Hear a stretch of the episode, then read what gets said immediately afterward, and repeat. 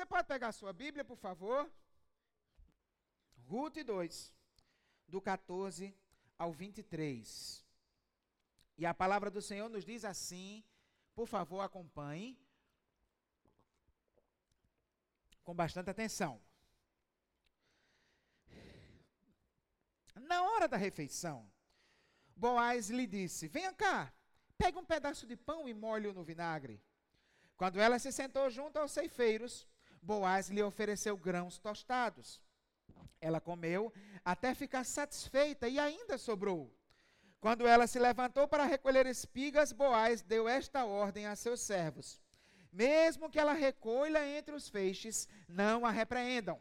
Ao contrário, quando estiverem colhendo, tirem para ela algumas espigas dos feixes e deixem-nas cair para que ela as recolha, e não a impeçam. E assim, Ruth colheu na lavoura até ao entardecer. Depois debulhou o que tinha juntado quase uma arroba de cevada.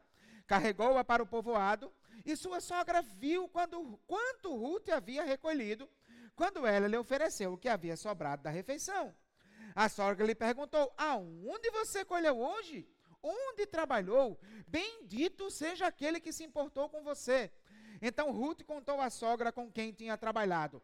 O nome do homem com quem trabalhei hoje é Boaz. E Noemi exclamou: Seja ele abençoado pelo Senhor, que não deixa de ser leal e bondoso com os vivos e com os mortos. E acrescentou: Aquele homem é nosso parente, é um dos nossos resgatadores. E Ruth, a Moabita, continuou: Pois ele mesmo me disse também: Fique com os meus ceifeiros até que terminem toda a minha colheita. Então Noemi aconselhou a sua nora Ruth: É melhor mesmo você ir com as servas dele, minha filha. Noutra lavoura poderiam molestá-la. Assim Ruth ficou com as servas de Boaz para recolher espigas, até acabarem as colheitas de cevada e de trigo, e continuou morando com a sua sogra. Queridos, hoje nós vamos conversar sobre o Deus provedor. Bom, queridos, eu quero lhes dar notícia, se por acaso tiver alguém aqui que ainda não percebeu, o ano se acabou. tá? Hoje é dia 5 de dezembro. O tempo está a 240 por hora. Significa dizer que quando você fechar o olho e abrir, você já está fazendo sua comemoração natalina. E não vai dar nem tempo de dar outra piscada, você já vai estar tá no Réveillon, celebrando a passagem de ano. Geralmente, quando vai chegar nessa época, a gente começa a pensar num monte de coisa, né? A gente fica feliz, celebra. Nesse tempo de pandemia, dois anos praticamente de pandemia, a gente tem essa sensação, né? Ai, passa logo esse tempo, que a gente saia logo disso. Tenho certeza que você, como eu, tudo que você mais quer é um dia ficar livre dessa tal dessa máscara, né? Você já não aguenta mais usar esse negócio, assim como eu, não é nada fácil. E a gente está com essas expectativas. Mas quando chega esse final de ano, a gente também tem algumas expectativas em relação a alguns temores do nosso coração. A gente vê certas coisas que aconteceram, certas coisas que não aconteceram. Alguns aqui tiveram perdas no seu rendimento, outros estão na luta tremenda. Teve gente que perdeu o emprego, teve gente que tinha duas fontes de renda e simplesmente o governo tirou uma delas. E assim sucessivamente nessas situações. Uma das questões especiais nesse final do ano é como vai ser o ano que vem, como a gente vai pagar as contas, como a gente vai prosseguir, como vai dar para seguir em frente. Hoje, Deus, durante essa semana, tocou no meu coração para compartilhar esse texto com vocês para vocês lembrarem que dentre os muitos atributos do Deus que vocês servem, um deles é que ele é o Deus provedor. O Deus que supre nossas necessidades. O Deus cuja graça tem sido e continuará sendo derramada sobre as nossas vidas. Amém? Vamos lá o que é que estava acontecendo aqui? Desculpa. Me empolguei na hora do louvor, cantei alto. Como muita, muita música que mulher canta, os tons fica mais alto e eu não consigo cantar mais baixo, porque eu tenho essa vozinha meio fina, que vocês nem preciso dizer que vocês percebem isso. Então aí eu vou querer cantar no mesmo tom das mulheres e acaba com a minha voz, mas enfim. É, queridos, nós vimos no domingo passado, naquele texto da viúva pobre, que a situação de uma viúva no Israel antigo não era nada fácil. Não é isso? Nós estamos lidando com duas viúvas. Ruth e Noemi, você deve lembrar a história. Noemi era natural de Belém, era uma israelita. Ela, a, a, a nação de, de Israel, passou um período de fome extrema, seca, não tinha alimento. E ela e a sua família foram tentar escapar nas terras de Moabe. Outro país, outra nação. E lá eles se estabeleceram. Os filhos dela casaram com duas moabitas, ao que parece duas mulheres muito boas, porque, embora a órfã tenha voltado para sua família, isso não denigre o tipo de relacionamento que ela tinha. Então, assim, então, e eles estavam lá bem estabelecidos. Só que acontece a primeira tragédia: o esposo de Noemi morre. E aí, ela passa a viver dependendo dos filhos. Aí os filhos morrem. E diante dessa situação, três viúvas uma delas em terras estranhas, que era Noemi. E aí o que é que Noemi faz? Olha, vocês têm como sobreviverem. Voltem para a casa dos pais de vocês. E Orfa aceita a, a orientação que ela dá, mas Ruth diz: Não, eu não vou. Eu vou ficar com você. Por que, que Ruth ficou com Noemi? Não foi apenas porque ela amava muito a sua sogra, não foi apenas porque ela era uma mulher de muito caráter, e isso é enfatizado na narrativa, mas foi especialmente porque, ao conhecer Noemi e conviver naquela família, ela conheceu o Deus de Noemi. Ela conheceu o Deus de Israel. E, e para ela era inconcebível voltar para a casa dos seus pais. Porque voltar para a casa dos seus pais significaria voltar a servir os deuses dos moabitas. Por isso que no, né, quando ela assume um compromisso com a sogra, ela diz: O teu povo será o meu povo e o teu Deus, o meu Deus. Então era isso que estava em jogo. Ela tinha se convertido ao Deus de Israel. E justamente por fidelidade a esse Deus, ela não podia abandonar sua sogra. E aí a sogra diz: Mas eu vou voltar para Belém. E ela diz: Eu vou com você. E elas voltam para Belém. Quando elas chegam em Belém, elas chegam como duas viúvas. Em Belém devia ter aumentado dramaticamente o nível da mendicância, porque foram anos de fome. Muita gente passando necessidade. Muita gente pedindo esmolas. E elas provavelmente foram para engrossar o caldo. Duas viúvas. Noemi tinha ainda, estava ainda atrelada ao pedaço de terra do seu marido, e a narrativa vai mostrar isso mais na frente. Mas ela, como viúva, não tinha a menor condição de tocar a vida. Ela precisava de alguém por ela. E aí, diante disso, elas chegam lá. E elas têm uma ideia. Né? Olha, Ruth diz: Eu vou procurar um campo de alguém que me permita apanhar as sobras para a gente não morrer de fome.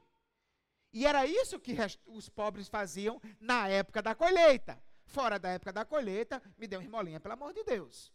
Na época da colheita tinha essa esperança. E aí ela vai para lá. E ela vai buscar simplesmente algo para não morrer de fome. E Deus revela para ela que ele era muito mais do que ela pensava. Ela tinha assumido um compromisso com Deus de Israel mas ela não fazia ainda ideia do quanto esse Deus era surpreendente incrível, do quanto a sua graça era fascinante. E ele vai mostrar isso para ela na narrativa. Que ele não apenas providenciaria o que ela esperava, mas a sua provisão ia para muito além do que ela pediu ou do que ela pensou. Como diz o apóstolo Paulo. Aquele que infinitamente. Você lembra? Que é infinitamente poderoso para nos dar além do que pedimos ou pensamos. Quero chamar a sua atenção para você ver isso em ação.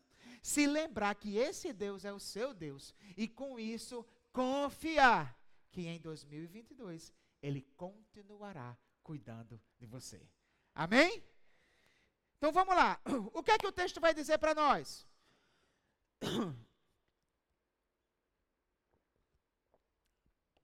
Pior também é que eu tenho essa mania de falar alto, até com o microfone eu fico falando alto. Isso é um troço. Não é mesmo. Lá em casa a Débora fica o tempo todo. Falei baixo. Os vizinhos não precisam saber disso, não. Deixa eu tentar baixar o meu volume aqui. Põe um retorninho para mim, que aí isso me, isso me constrange de não gritar. Por favor, vamos ver aqui se com retorno no ouvido. Isso me ajuda a não ficar falando tão alto e aguentar até o final. Então, queridos, o que é que o texto vai nos ensinar? O texto vai nos ensinar que quando nós dependemos de Deus, descobrimos que a sua provisão é, em primeiro lugar, graciosa. Repita comigo, por favor. Quando dependemos de Deus, descobrimos que a sua provisão é. Vamos ler os versos do 14 ao 16.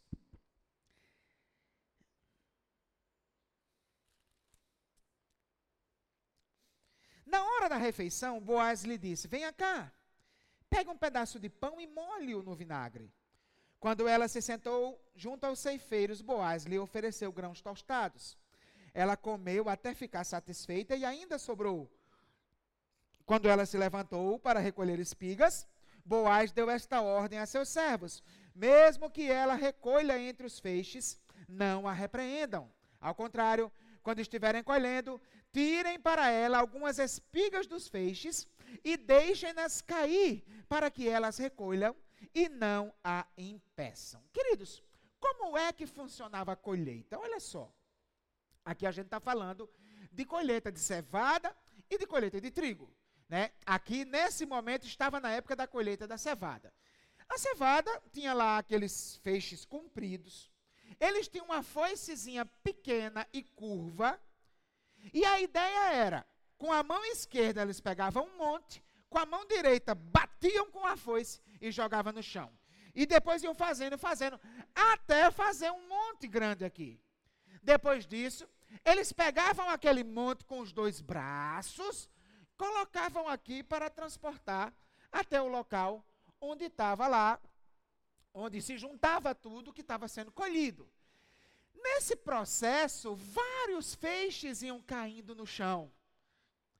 E aí, como Deus tinha sempre teve, se você ler a lei do Antigo Testamento, você vai perceber isso. Como Deus sempre teve uma preocupação muito grande pelos pobres, ele estabeleceu uma lei, você vai ver isso, nós não vamos pôr na tela, mas você pode ver isso lá em Levítico 19, versos 9 e 10. Tá? Ele estabeleceu uma lei.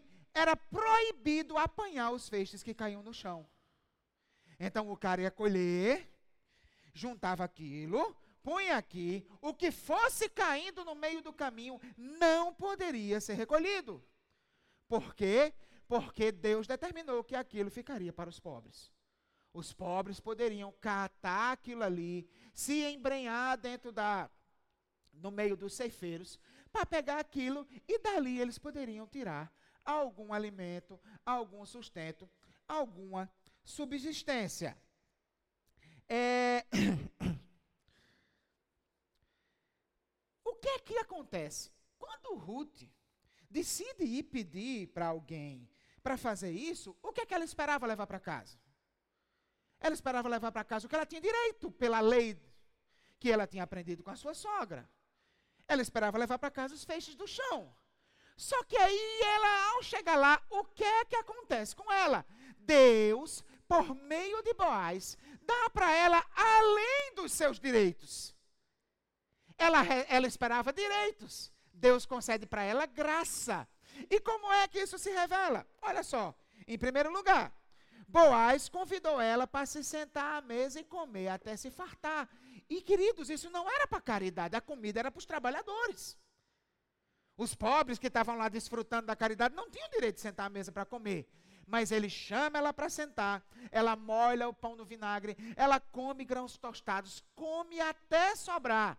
Segunda coisa, ele permitiu que ela colhesse entre os feixes. Como é que era isso? Ela tinha que esperar todo mundo junto e ir apanhando o que caiu no chão. Mas jamais chegar lá na montanha dos feixes e pegar. Mas Boaz permitiu que ela fizesse isso, muito além do que ela tinha direito. E ela pediu isso quando ela chegou. A bichinha era meio atrevida, meio ousada. Está entendendo? Mas na frente você vê quando ela chega lá toda bonita e cheirosa para seduzir Boaz, que ela né, era proativa, ela era afirmativa. Mas enfim, Deus usa ele, toca no coração dele, e ela não apenas precisava pegar o que ia caindo, ela podia pegar lá do monte dos feixes. A terceira coisa que o texto mostra, além disso, Boaz mandou os trabalhadores, na hora que estivessem carregando, deixar propositalmente cair mais no chão, para que ela pudesse apanhar.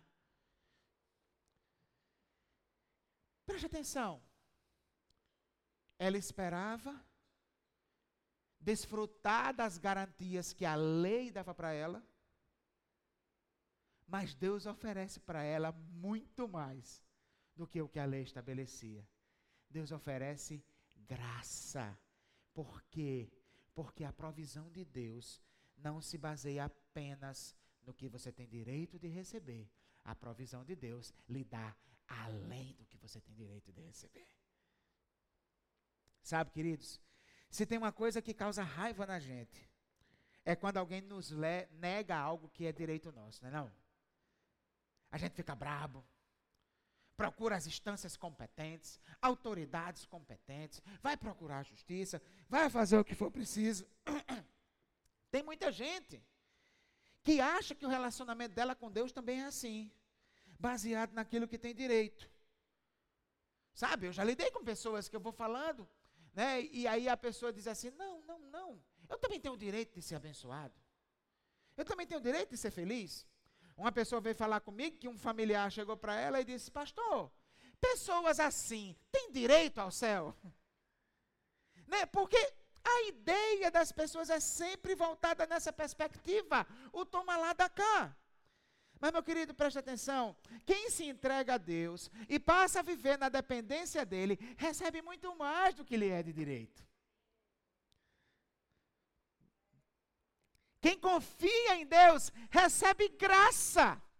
E a graça de Deus é muito maior, tem muito mais a oferecer do que qualquer lei ou autoridade desse mundo. Amém? Quando Ruth decidiu seguir Noemi para Belém, ela fez por confiar na fidelidade do Deus de Israel. Ela acreditou que valeria a pena buscar refúgio debaixo das asas desse Deus. Por quê? Porque ele é bom. Mas, queridos, ela confiou nesse Deus maravilhoso.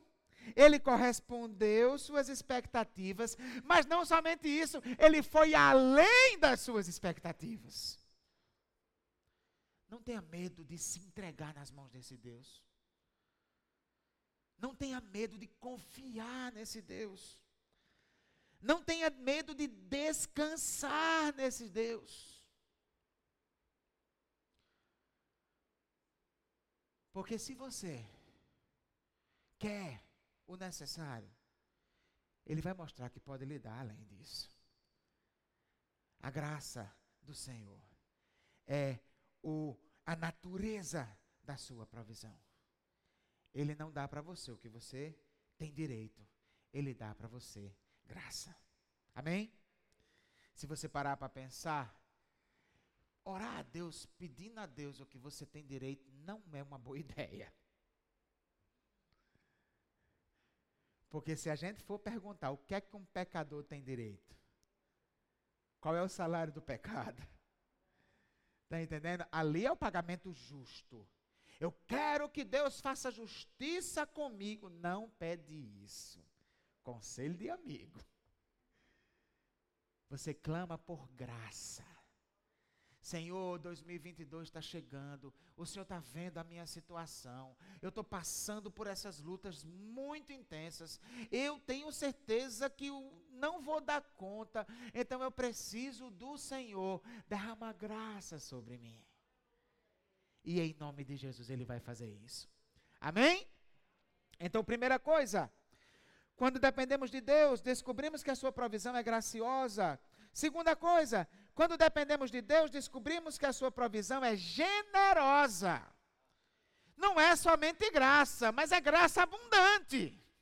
É graça exagerada. Amém?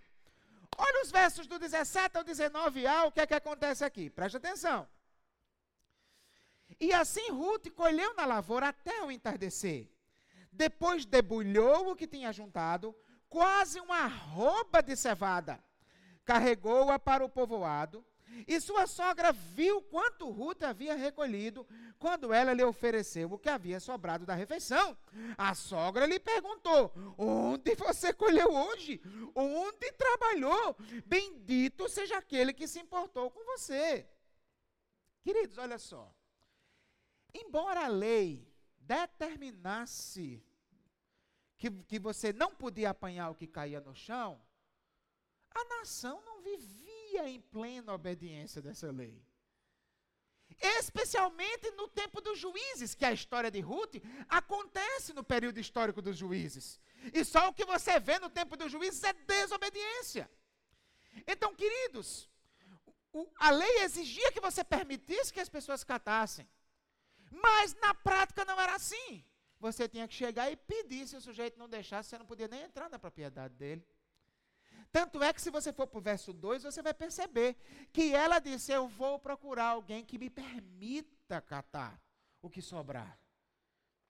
Então, o tempo era muito difícil. Além disso, além disso, tinha muito pobre naquela época. Tinha acabado de ocorrer um tempo de muitos anos de fome.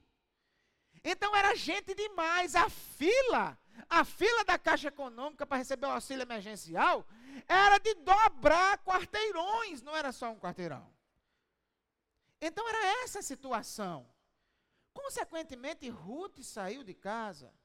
E tudo que ela pedia a Deus era: Senhor, não deixa a gente morrer de fome esse dia, só. Se ela arrumasse algo que fosse suficiente para ela e a sogra comerem naquele dia, já estava bom demais. Ela não esperava mais do que isso.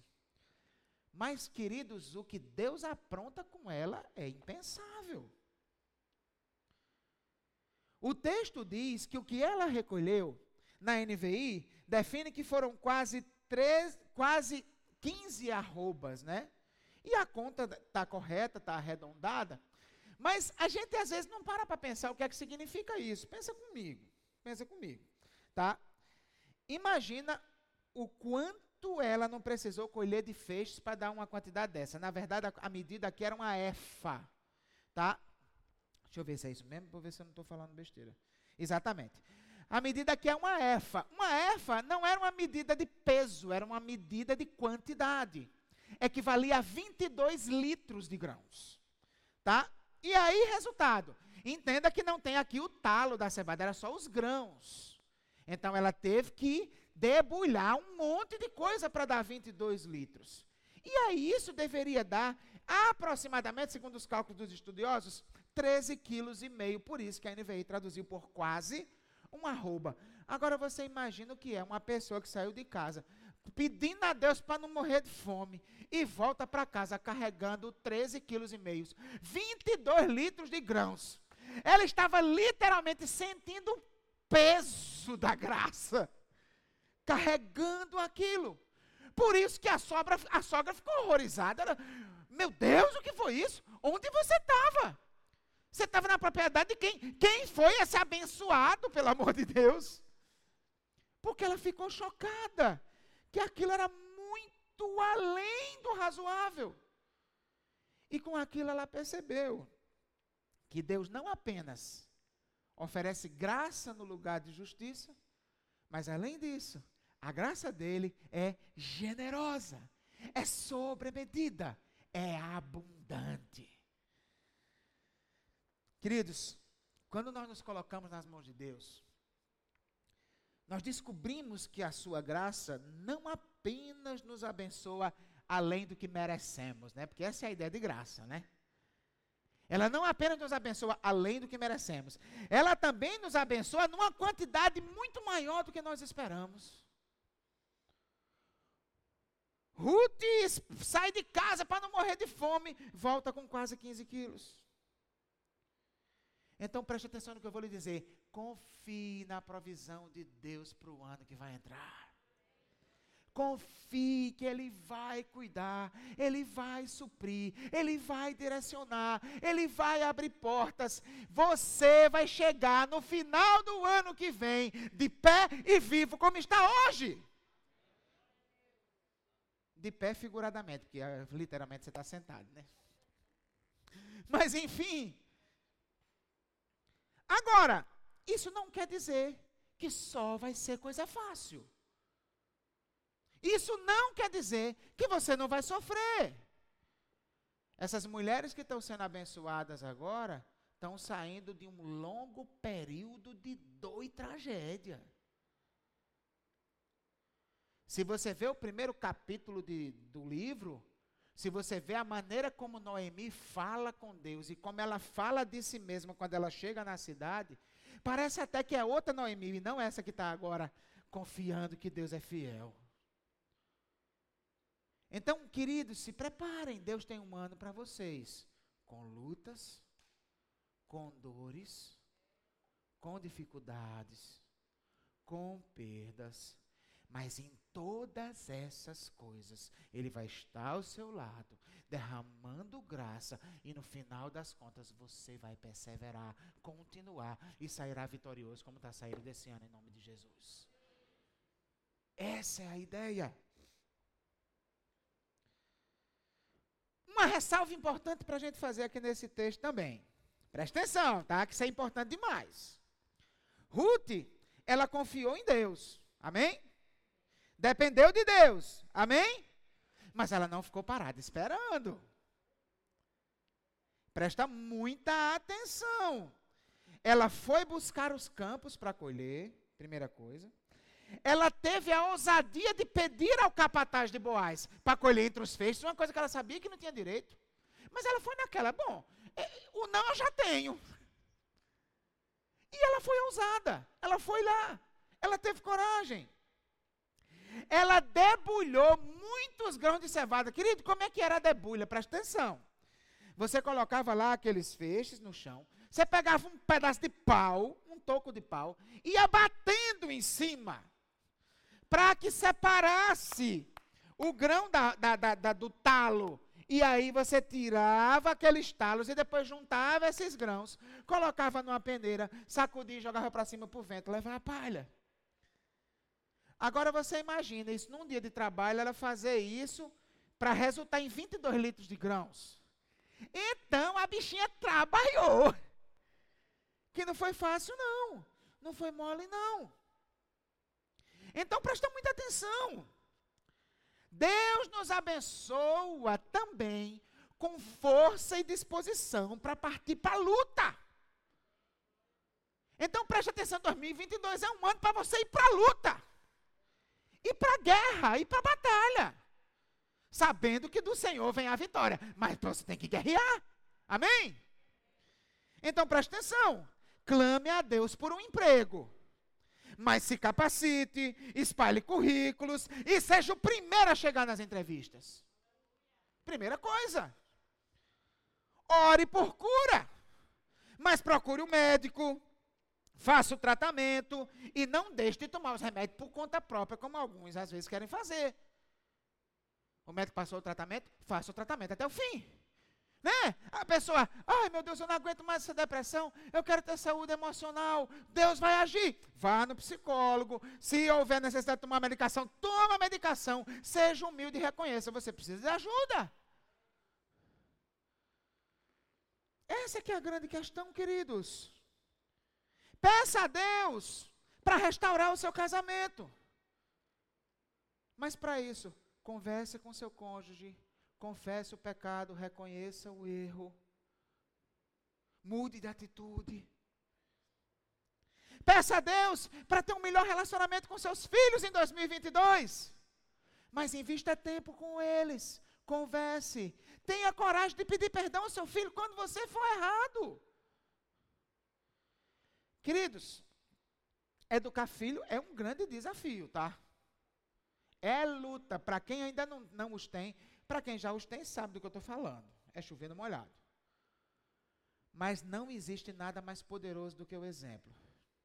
Meu filho Isaac, ele tem muito que mudar. Mas duas coisas ele já aprendeu: a agradecer e a pedir desculpa. E ele não aprendeu a agradecer e a pedir desculpa, porque a gente fica mandando ele agradecer e pedir desculpa.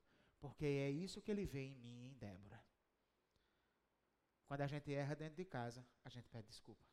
Pede perdão na frente de todo mundo. Quando alguém nos faz algo, a gente agradece. Então, essa é a lógica da coisa. Você quer ter um melhor relacionamento com seus filhos? Quebre esse orgulho. Interaja com eles. Sente no chão, brinque com eles. Participe da vida deles. Peça a Deus para em 2022 lhe tirar das dívidas. Amém?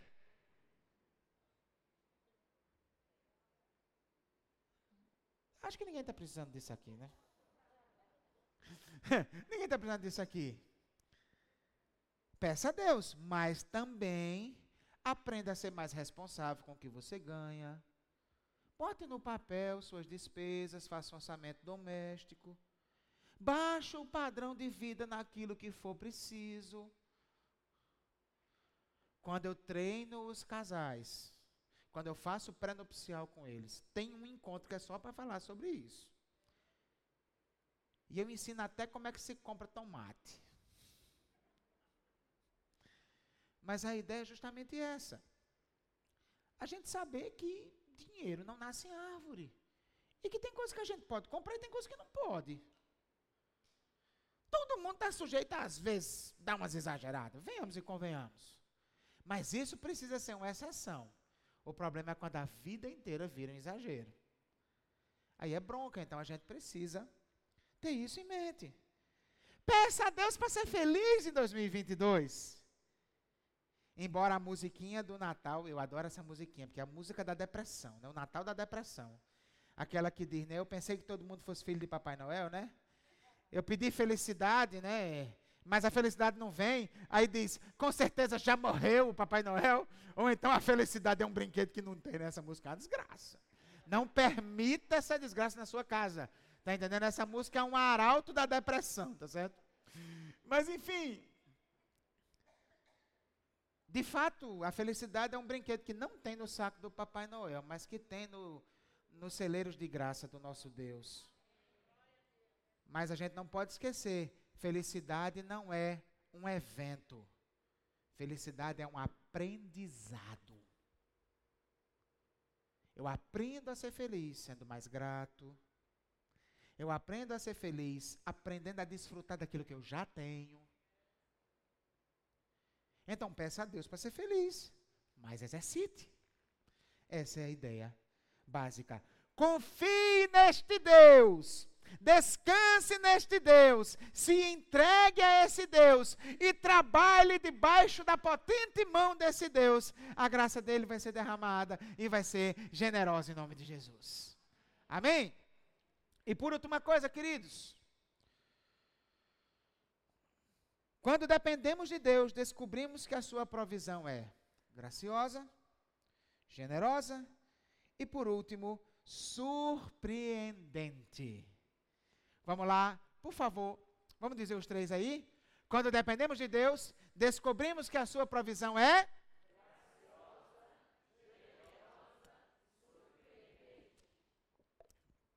Para encerrar, a segunda parte do verso 19 e até o final. Então Ruth contou à sogra com quem tinha trabalhado. O nome do homem com quem trabalhei hoje é Boaz. E Noemi exclamou: Seja ele abençoado pelo Senhor, que não deixa de ser leal e bondoso com os vivos e com os mortos. E acrescentou: aquele homem é nosso parente, é um de nossos resgatadores. E Ruta, a Moabita, continuou: Pois ele mesmo me disse também: Fique com os meus ceifeiros até que terminem toda a minha colheita. Então Noemi aconselhou a sua nora Ruth: É melhor mesmo você ir com as servas dele, minha filha. Noutra lavoura poderiam molestá-la. Assim Ruth ficou com as servas de Boaz para recolher espigas até acabarem as colheitas de cevada e de trigo e continuou morando com a sua sogra. Queridos, nesse momento da narrativa surge um fato novo. E esse fato novo vai mudar a direção drasticamente da narrativa. Que fato novo é esse? Que fato novo é esse? Boaz era parente da família de Noemi, parente do seu falecido marido, e, consequentemente, era, segundo a lei, um resgatador. O que é que é isso? Preste muita atenção. Queridos, é, quando Deus fez uma aliança com Abraão, Deus prometeu a Abraão basicamente três coisas. Deus prometeu a Abraão descendência, terra e bênção. Não foi assim? Então, por quê? Porque uma vez que Deus queria que, a, que de Abraão se fizesse uma grande nação, essa nação tinha que sobreviver. E para sobreviver, você precisa de três coisas: você precisa de comida, você precisa de um lugar para morar, você precisa de um lugar para morar, e você precisa, se, você precisa de descendência. Essa é a lógica da coisa. E aí o que é que acontece? Para que isso fosse garantido, para que Deus pudesse assegurar o cumprimento da sua promessa a Abraão, ele estabelece garantias na lei de Moisés e estabeleceu uma figura que era central, fundamental, principal na lógica do plano redentor de Deus, que era a figura do Goel. Essa é uma palavra hebraica que significa resgatador ou redentor. Qual era o papel do resgatador ou do redentor? Papel dele era: se você ficasse muito pobre, a ponto de ter que vender a sua terra, o papel do redentor, do resgatador, era ir lá, comprar a terra, está entendendo? Para que a terra se mantivesse na família. E garantir o sustento daquela pessoa, daquela viúva, até o fim da sua vida. Se você fosse uma mulher casada, seu marido morresse e não tivesse filhos, faltou o que para você? Descendência. Qual era o papel do Goel? O, pró, o parente mais próximo do sexo masculino. Tomar você como esposa, fazer filhos em você. E o primeiro filho era o filho do falecido marido. Aquilo que é chamado também de lei do levirato. Tá? Os deveres de cunhado, essa era a ideia. Então, é, consequentemente também, se você, na sua pobreza, se vendesse como escravo, o Goel ia lá, pagava o preço da dívida para você ser libertado e ter vida livre novamente. Então o Goel era de longe a figura mais importante para que Deus cumprisse a sua responsabilidade, a sua, o seu compromisso assumido de garantir vida para a descendência de Abraão. Essa figura se tornou tão central, aqui se tornou não apenas a ideia daquele que lhe garantia descendência, propriedade e subsistência. Ele também se tornou símbolo de quem me socorre na aflição. Quem me socorre na aflição? O meu redentor, o meu resgatador, aquele que trabalha por mim, aquele que age em meu favor. Lembra de Jó? Lembra no momento crítico de Jó, a frase-chave, que é um dos versos-chave do livro de Jó? Eu sei que o meu redentor vive. Não é isso? E que um dia vai se levantar sobre a terra. Então, Jó diz: Olha, Deus vai se levantar em meu favor. Na, na lógica da narrativa de Jó, Deus era o seu redentor. Né? E aí, resultado. Quando Noemi descobre que aquele homem era Boaz, aí ela percebe algo. Poxa, a gente pensava que Deus tinha nos dado muita comida. Mas como Deus me surpreende. Deus não apenas providenciou alimento por uns dias para a gente. Porque aquele alimento era uma, era uma quantidade significativa. Se você for lá para o livro de 1 Samuel, quando Davi é enviado. Você lembra? Quando, por que, que Davi encontrou Golias? Você se lembra? O que é que Davi estava fazendo no campo de batalha? Ele foi enviado por Jessé para levar comida para seus três irmãos que estavam na frente de batalha. Suprimentos para eles passarem uns dias. Se você for lá na narrativa, você vai, você vai ver que a quantidade de grãos que ele levou foi uma efa. A mesma quantidade que Ruth recolheu. Então era comida. Então aquilo para elas já era uma coisa extraordinária. Só que aquela comida um dia ia acabar. Quando ela descobre que Boaz era o parente resgatador, aí Noemi faz: caramba, Deus não deixa de ser bondoso com os vivos e com os mortos. Ela pensou até no seu marido que morreu. Por quê? Preste atenção. Porque ela viu em Boaz a oportunidade delas não apenas terem aqueles dias de comida, mas elas serem sustentadas por resto da vida. Porque se ele cumprisse seu dever de resgatador, ele ia levar as duas para casa. Ele ia casar-se com Ruth, ia ter um filho com ela, e ia comprar a terra de volta. E aí, com isso, elas estariam com terra, subsistência e descendência garantida. E ali Deus surpreende Noemi. Quando Noemi faz essa oração, é como se ela dissesse: É, eu sabia que Deus era bom, mas eu não sabia que era tanto. Queridos, muitas vezes a gente pede a Deus para nos abençoar em determinada área na vida da gente, né? Você vai lá, você pede uma ajuda na área financeira, ou você pede uma ajuda, sei lá, no seu relacionamento, enfim. E aí a gente, quando a gente começa a pedir isso para Deus, a gente vai insistindo, vai orando, e de fato, Jesus nos ensinou a insistir em oração. Mas, queridos, às vezes a nossa insistência faz a gente deixar de perceber que o nosso Deus, Ele não está só trabalhando em prol de uma causa. Ele está trabalhando em prol da sua vida como um todo. Ele está agindo, fazendo, movendo a história. Tudo que Noemi e Ruth esperavam era um sustento imediato. Mas Deus estava providenciando uma bênção muito maior. Ele estava dando a elas um resgatador para ampará-las até o fim da vida. Não espere pouco de Deus. Não entregue somente determinadas áreas da sua vida para Deus. Não ache que existem coisas que dependem de você e coisas que dependem de Deus. Tudo depende do Senhor. Sem Ele nada podeis fazer. Então, quando você, no seu relacionamento com Deus, exercitar a sua vida de oração, coloque absolutamente tudo o que você é, tudo o que você precisa, todas as áreas nas mãos dele.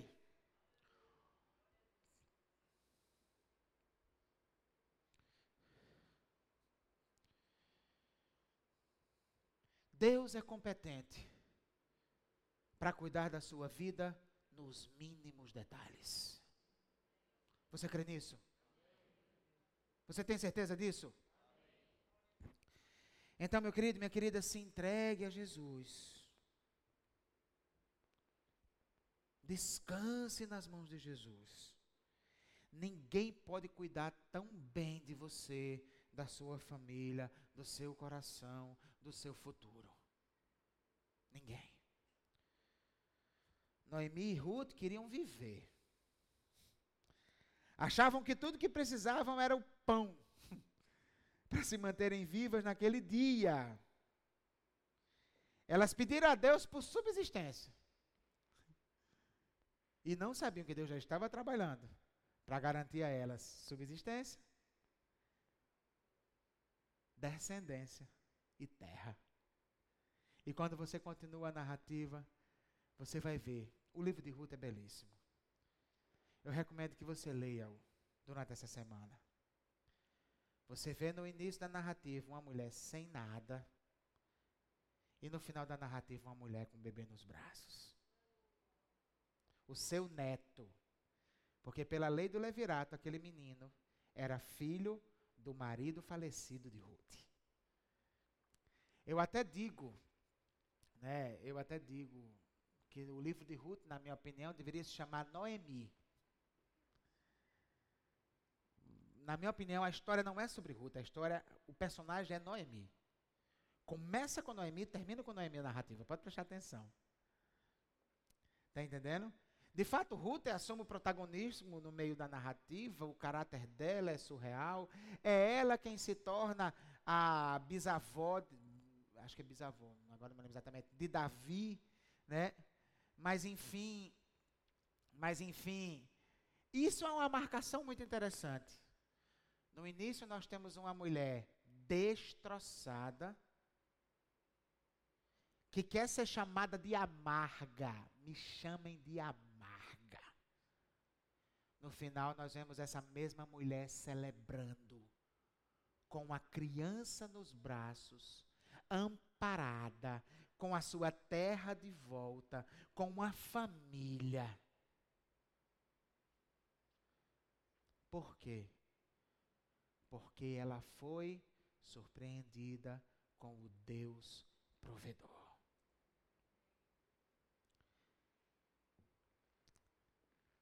Na minha opinião, indiscutivelmente, esse ponto da narrativa é o mais importante. Por quê? Porque o tema principal da narrativa aparece. Tanto é que depois desse ponto muda. O foco até então é a desgraça e a necessidade de comer. A partir daí o foco vai ser o casamento de Ruth. Os desdobramentos para Ruth se casar com Boaz. Então esse é o ponto crítico, sabe? E por que, que esse é o ponto crítico? Porque chega o assunto principal. Qual é o assunto principal? O redentor. A necessidade de um redentor. A necessidade de alguém que nos socorra naquilo que nós não conseguimos resolver por nós mesmos. É daí que surgem os alicerces da ideia do Novo Testamento, que em Cristo Jesus nós temos a redenção. Cristo é o nosso Goel. Ele é o nosso resgatador. Ele é aquele que vai lá com recursos infinitos e resgata para nós nossa dignidade, nossa liberdade, é aquele que resgata para nós as garantias da nossa subsistência. E as bênçãos que a gente tem em Jesus são muito maiores do que uma boa vida. Nós temos nele uma vida boa até a morte e uma vida perfeita por toda a eternidade. Nosso redentor vive. O seu redentor vive. Se você ainda não confiou em Jesus, se tornou um seguidor dele, e não recebeu toda essa certeza de vida eterna com ele, você precisa fazer. Essa é a única, é o único jeito de você chegar até esse Deus provedor e ter a garantia de segurança nessa vida e por toda a eternidade.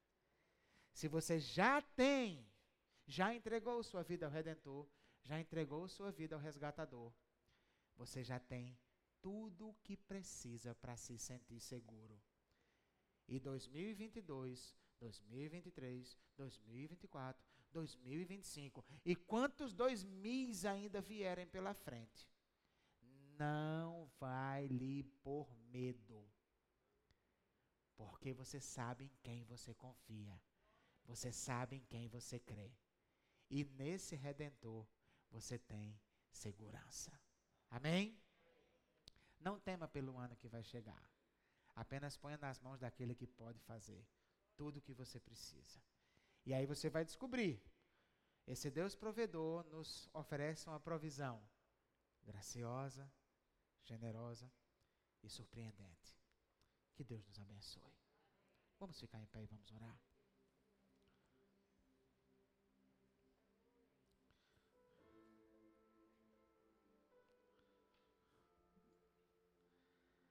Paizinho querido,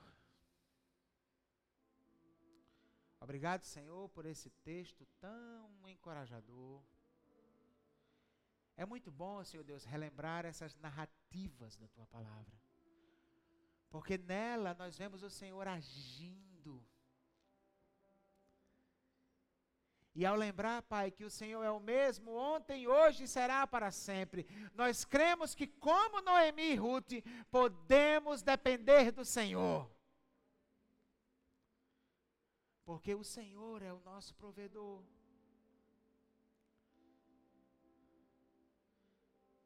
Pai querido, obrigado porque um dia eu tive em Cristo a redenção. E eu desfruto de livre acesso a Ti. Obrigado por aqueles que estão aqui nessa manhã, que também desfrutam dessa mesma certeza. E embora como humanos às vezes temam, mas quando temem, se colocam na tua presença, entregam em tuas mãos, na certeza de que o Senhor tem todo o poder no céu e na terra, e é gracioso, generoso e surpreendente para nos abençoar.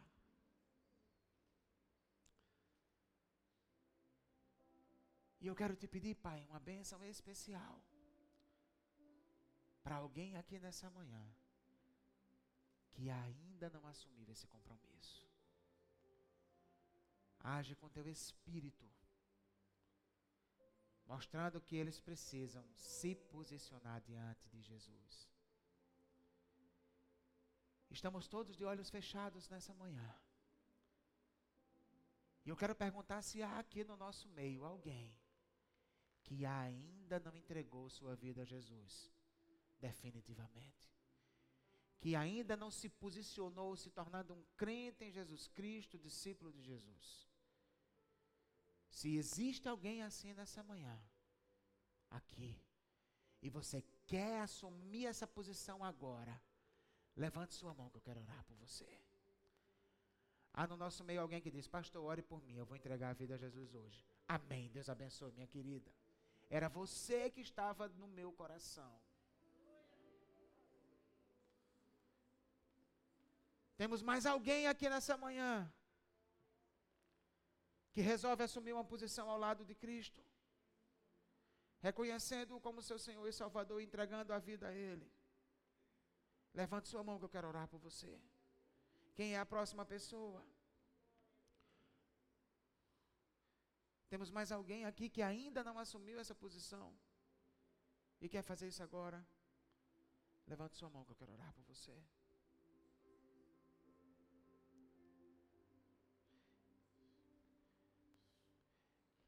Minha querida, só você que levantou a mão. Olhe para mim, por favor. Eu quero orar por sua vida. Vem aqui que eu quero lhe dar um abraço e orar por você. Por favor, venha.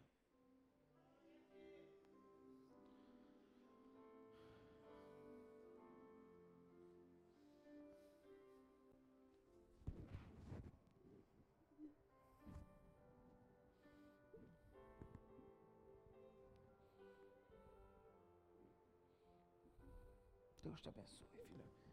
Fica aqui que eu vou orar por você. Pai querido,